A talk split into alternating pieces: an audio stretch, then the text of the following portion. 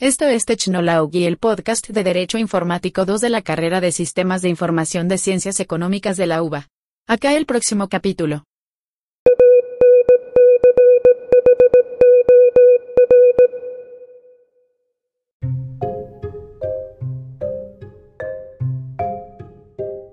Bueno, mi nombre es Kevin Villalba y junto a mi compañero Santiago Giraldo vamos a hablar un poco del concepto del derecho inmaterial. En primer lugar, ¿Qué se entiende como propiedad intelectual? Es el derecho de propiedad asociado a cualquier creación de la mente humana que protege los derechos de las autoras y autores de cualquier obra de carácter científico, literario o artístico. Estos derechos están consagrados en el artículo 27 de la Declaración Universal de Derechos Humanos, que contempla el derecho a beneficiarse de la protección de los intereses morales y materiales resultantes de la autoría de las producciones científicas, literarias o artísticas.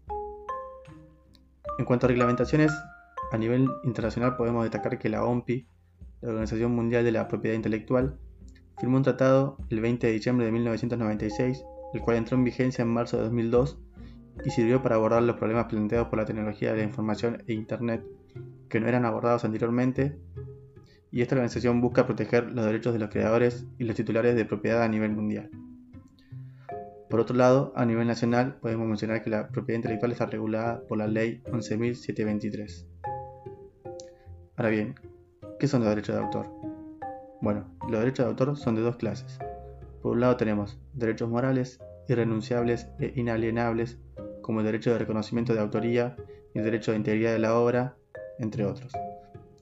Por otro lado tenemos derechos económicos, transferibles y de duración limitada en el tiempo, que son básicamente los derechos de explotación, aunque también hay otro tipo como por ejemplo el derecho a remuneración por cada copia privada. Si bien la protección de derecho de autor se obtiene automáticamente sin necesidad de efectuar ningún registro ni cumplir formalidades, en muchos países existen, por ejemplo, sistemas nacionales de, registro facultativo.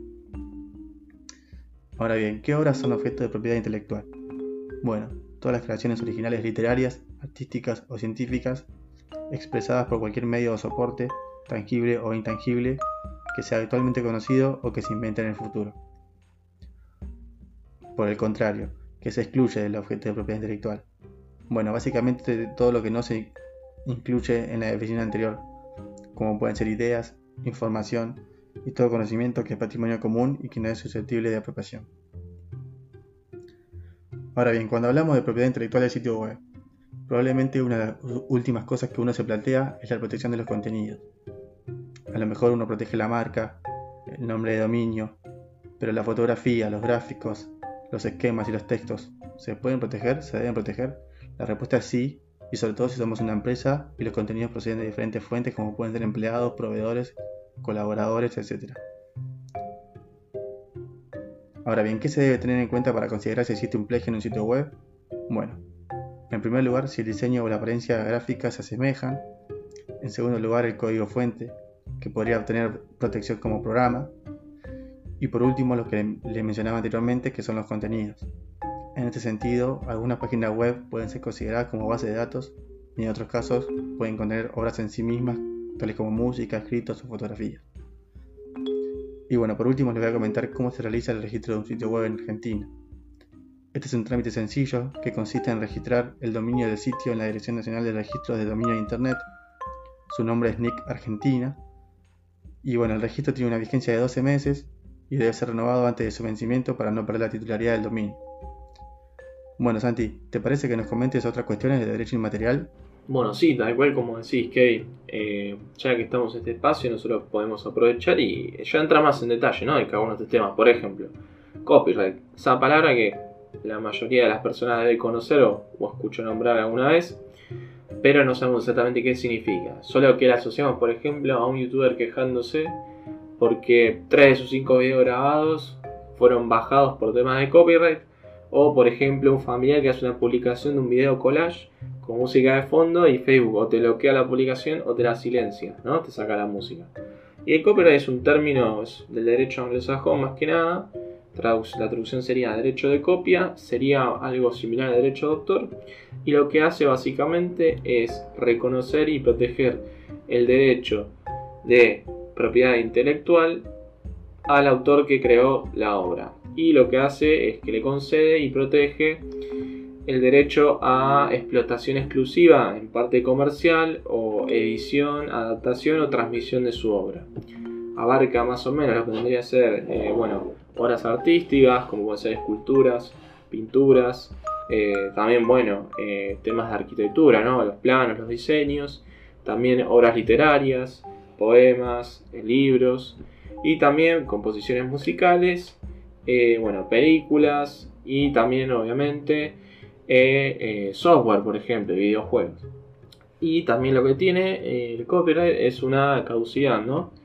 Después del fallecimiento del autor, eh, los derechos los heredan obviamente sus herederos familiares, pero entre 50 o 70 años, dependiendo de la legislación del país, entre 50 o 70 años después de la muerte del autor, ya todos esos derechos eh, exclusivos de explotación comercial ya eh, no, no, son exclusivos a sus herederos. La obra pasa a dominio público, pero sí se sigue reconociendo el derecho de autoría, es decir, se reconoce que el autor fue el creador de esa obra. Más que nada hablando en términos internacionales, a nivel local también tenemos la ley 11.723 del derecho a la propiedad intelectual, donde define una serie de artículos como el derecho de propiedad que tiene un autor sobre su obra consiste y comprende las facultades de enajenar, exponer, traducir, adaptar y editar esa misma obra. Comprende, como el copyright, obras literarias, artísticas, científicas, hasta software, códigos de fuente y videojuegos, por ejemplo. Más que nada, los titulares de las obras son el mismo autor, los herederos, los derechos habientes y cualquier otra persona que tenga permiso para la adaptación o traducción de esa obra. Y este derecho va a tener vigencia en toda la vida del autor y luego para sus herederos hasta los 50 o 70 años después del fallecimiento del autor. Por último, también tenemos la Dirección Nacional de Derechos de Autor, que al igual que la Ley 11.723 y el copyright, buscan proteger la propiedad de autoría de la obra. Entre las funciones que tiene, más que nada, son custodiar obras inéditas, es decir, obras que no se encuentran publicadas o editadas, registrar obras publicadas y también asesorar y realizar contratos sobre la propiedad de obras. Más que nada sirve si queremos registrar nuestra obra que publicamos de una manera más formal, donde se nos otorga un certificado que se reconoce nuestra autoría sobre la obra y además la fecha desde que se registra y queda con existencia esta misma obra. Bueno, y hasta acá llega el capítulo de hoy del podcast. Nos esperamos en el próximo. Gracias.